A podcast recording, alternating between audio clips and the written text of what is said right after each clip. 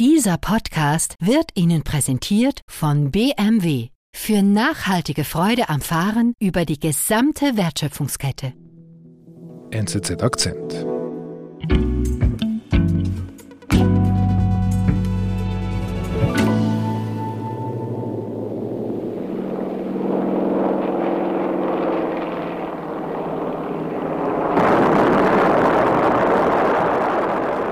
Es ist der 6. August 1945.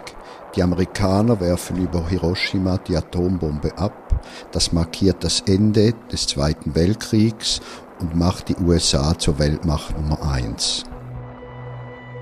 Was es braucht für eine Atombombe ist vor allem Uran, das radioaktive Element. Und dieses Uran für die Atombombe wurde in den Minen in der Navajo-Wüste abgebaut und dort wurden auch die ersten Versuche mit Atombomben durchgeführt. Die Gegend ist bis heute nuklear verseucht. Aber die Region ist nicht menschenleer. Dort wohnen Native Americans, insbesondere Navajos.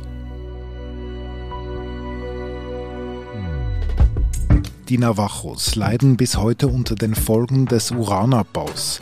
Doch für ihr Schicksal hat sich jahrzehntelang niemand in den USA interessiert, obwohl viele wegen der Verseuchung todkrank sind. Korrespondent David Signer war vor Ort. Also David, du sagst, die Gegend, wo die Navajos leben, die ist total verseucht und viele Menschen sind krank. Und du bist dorthin gereist, ist das nicht gefährlich dort? Ja, vielleicht ist es ein bisschen gefährlich. Ich habe sicher kein Wasser getrunken. Ich war generell vorsichtig, aber ich war ja nur ein paar Tage dort. Mhm. Die Navajos, die dort leben, die sind seit Jahrzehnten dort. Einer von denjenigen, die dort aufgewachsen sind und immer noch dort leben, ist David Lee Netzosi. Er ist heute 70 Jahre alt, er hat Magenkrebs im Endstadium und es war ihm ein großes Anliegen, mir seine Geschichte und die Geschichte des Reservats und der Atombombe zu erzählen. Wo beginnt denn seine Geschichte?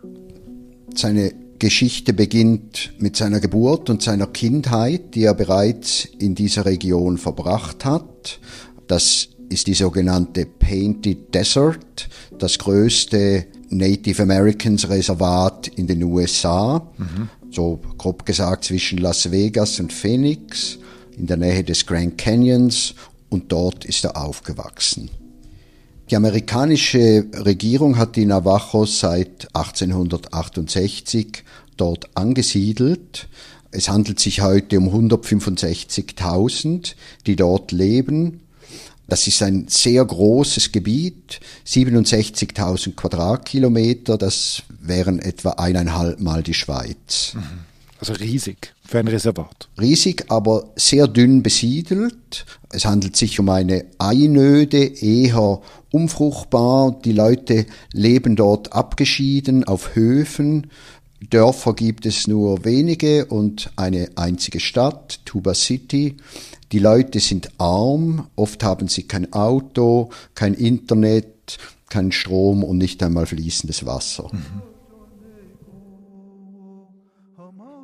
Und wie muss ich mir vorstellen, wie David Lee dort, dort aufgewachsen ist?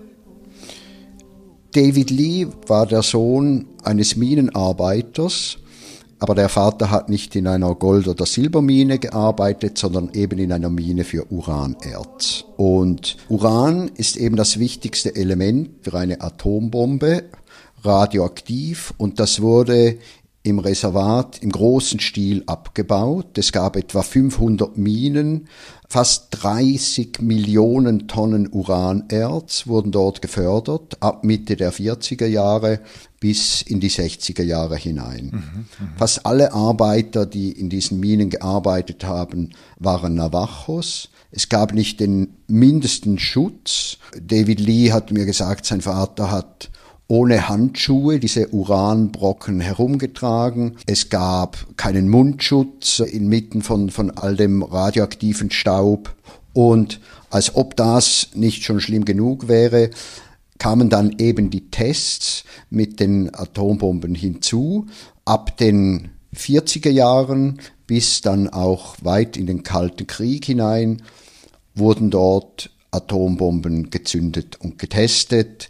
Die Folgen kann man sich vorstellen. Der Fallout, der radioaktive Staub wurde weit in das Reservat hineingetragen. Mhm. Wie wurde das hineingetragen? Durch den Wind. Mhm. Das heißt, er, der merkt das gar nicht richtig. Ja, genau, das ist natürlich das Unheimliche, die Unsichtbarkeit der Radioaktivität. Aber er hat mir erzählt, dass er selber und seine Kameraden da in den Uranminen, die sich während der Regenzeit mit Wasser gefüllt haben, da haben sie rumgeplanscht in den Pfützen und hatten natürlich keine Ahnung, wie gefährlich das war. Mhm. Dasselbe, wenn man das Wasser getrunken hat. Es gab ja kein anderes Wasser. Eine Gefahr war auch die Milch von den Kühen. Die Leute dort haben vor allem Landwirtschaft betrieben, hatten Vieh. Dazu kam das angebaute Gemüse, die Früchte, die sie gegessen hatten, wenn sie mit dem Sand gespielt haben. Das alles war nuklear verseucht. Und die wissen nichts davon. Also wir sprechen ja jetzt von den 60er, 70er Jahren, die wissen einfach nichts davon, von dieser verseuchten Erde, von der, vom verseuchten Wasser. Ja, das kann man sich fast nicht vorstellen. Die hatten wirklich keine Ahnung davon.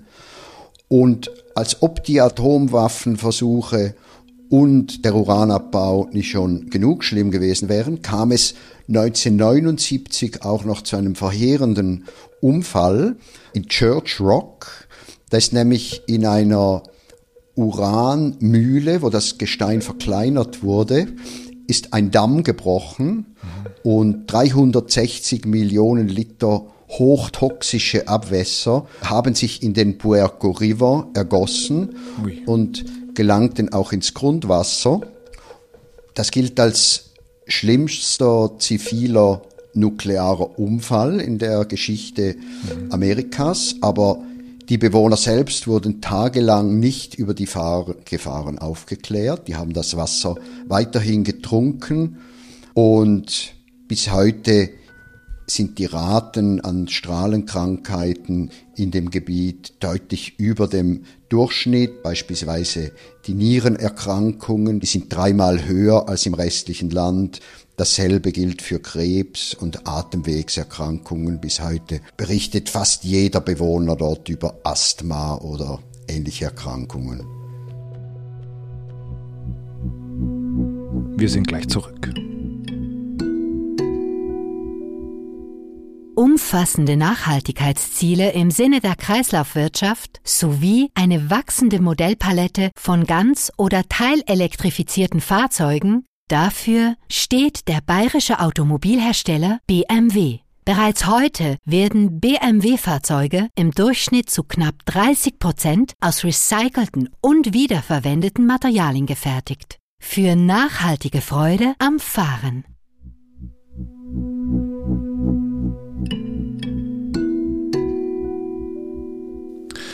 ...1979 der große Unfall. Was ist danach mit David Lee passiert? Die Minen wurden ab den 60er Jahren nach und nach geschlossen, aber das ganze radioaktive Material war natürlich immer noch da und strahlte weiter. Viele von David Lees Verwandten starben relativ früh. Mhm. Und jetzt sind eigentlich von David Lees Verwandten nur noch seine Mutter und seine Schwester übrig. Aber bis in die 90er Jahre hinein hatten sie keine Ahnung, was da eigentlich vor sich ging. David Lee hat mir erzählt, dass er damals einmal zu einem Arzt ging und ihn auf seine eigenen Leiden angesprochen hat und all die Verwandten, die früh starben. Und offenbar sagte der Arzt nur, ja, das sei wegen der Inzucht unter den Indianern. Das hat er so gesagt. Ja, das hat er so gesagt. Das kann man nicht anders als bösartig bezeichnen, weil den Behörden und sicher auch den Ärzten war natürlich klar, was da vorlag. Eben, das wollte ich gerade fragen. Also die Navajos wussten von nichts, aber die offiziellen Behörden, Akademiker, Ärzte, denen war schon klar, was gerade da läuft in der Gegend. Genau, das ist das Verrückte. Die amerikanische Regierung, die hat seit den 50er Jahren Untersuchungen an den Bewohnern vorgenommen, ohne die Leute die Betroffenen darüber zu informieren. Mhm. Und für die war das wahrscheinlich interessant, die Folgen der Strahlung auf den menschlichen Körper zu untersuchen. Aber mhm. niemand kann behaupten, dass man nicht wusste, was hier passiert. Aber in den 90er Jahren ist es dann langsam rausgekommen, hast du angedeutet. Genau, da hat sich das langsam herumgesprochen unter Experten, Ärzten, auch Navajo-Politikern. Es gab auch viele Artikel in großen Zeitungen, Klagen, aber der ganze politische und juristische Prozess ging doch sehr schleppend vonstatten. Mhm. Und David Lee selber, hat er davon auch erfahren? Er hat erst Anfang der 90er Jahre davon erfahren, und zwar durch seine spätere Frau, auch eine Navajo, die Anwältin war, die in der Stadt studiert hat, die etwas besser informiert hat und sie hat ihm davon erzählt hm. und er hat dann seine Verwandten und anderen Leute informiert und so hat sich das langsam rumgesprochen und David Lee und auch andere haben dann Vorsichtsmaßnahmen getroffen. Mhm. David Lee hat zum Beispiel ein schönes Steinhaus gebaut, kurz bevor er von dieser ganzen Geschichte erfuhr. Und er hat dann festgestellt, dass er den Sand, den er für den Bau verwendet hat, auch radioaktiv verseucht wurde. Und es war unmöglich, in dem Haus zu leben. Mhm. Und wie funktioniert das mit dem Essen und dem Trinken? Also du hast ja gesagt, dass er, als er klein war, hat er ja das Wasser getrunken und Gemüse gegessen. Genau. Also sie haben kein fließendes Wasser und das Grundwasser können sie nicht trinken, das ist zu gefährlich. Also müssen sie immer in den nächsten Ort Cameron fahren, das ist etwa eine halbe Stunde mit dem Auto und müssen da das Trinkwasser kaufen und die Landwirtschaft mussten sie aufgeben. Sie haben keine Tiere mehr, nur noch einen kleinen Garten und ein Pferd. Das passt zu seinem Beruf. Er war Hufschmied. Mhm. Du warst ja nur für kurze Zeit dort. Ich meine, David Lee lebt dort, aber er könnte ja auch wegziehen. Ja, das habe ich ihn auch gefragt. Es ist wahrscheinlich nicht ganz einfach. Also erstens mal gibt es bürokratische Hürden für Natives, das Reservat zu verlassen.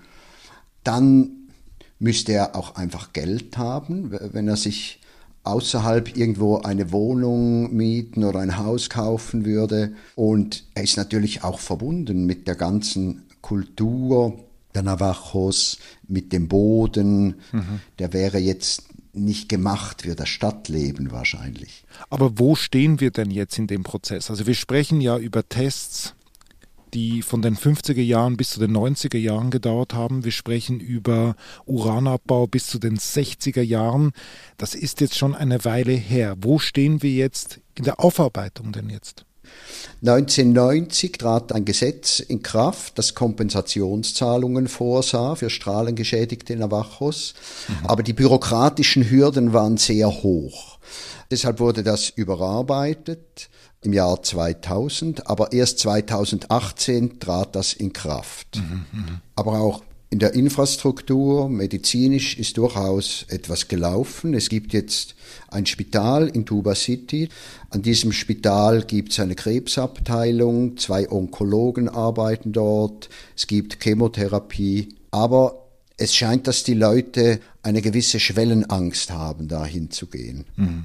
Also das heißt, von Grund auf gibt es eine gewisse Art eine Distanz zum Staat, zum amerikanischen Staat. Und das führt dazu, dass die Hilfe, die da ist, dass sie die auch nicht mehr annehmen wollen. Ja, das hat man auch an einer Versammlung gesehen. Es war nämlich im Schulhaus in Cameron wurde eine Versammlung einberufen mit Vertretern der damaligen Minenfirmen, der Regierung Amerikas, aber auch der lokalen Navajo-Regierung. Und es ging um eine bestimmte Mine, die schlecht gesichert ist, die immer noch strahlt und um die Frage, wie man mit der jetzt verfahren soll. Da bin ich hingegangen und speziell war auch jetzt doch einmal diese sehr spezielle Sprache Navajo zu hören. Alles wurde auf Navajo und Englisch übersetzt. Und das Erstaunliche war, dass nur gerade sieben Navajos dort auftauchten. Sieben? Ja. Ich habe nachher viele von den Leuten wie David Lee oder seine Schwester und all die Leute, die eben nicht gekommen sind, gefragt, warum, warum geht ihr denn da nicht hin? Warum äh, engagiert ihr euch nicht mehr? Es geht ja auch um Geld, oder? Absolut. Auch diese eben Reparationszahlungen, die sind ja eigentlich recht großzügig, aber die werden oft gar nicht in Anspruch genommen. Und so der Grundtenor der Leute war erstens Misstrauen gegenüber den Firmen der amerikanischen Regierung, dass sie über den Tisch gezogen werden. Das sind halt oft ältere Leute, das ist Jahrzehnte her und sie haben das Gefühl, seit einem halben Jahrhundert wird jetzt über das Thema geredet und passiert ist nichts. Man spürt eine große Verletzung, eine Müdigkeit, eine Enttäuschung, den Eindruck von sehr alten Wunden, die wahrscheinlich nicht mehr verheilen werden.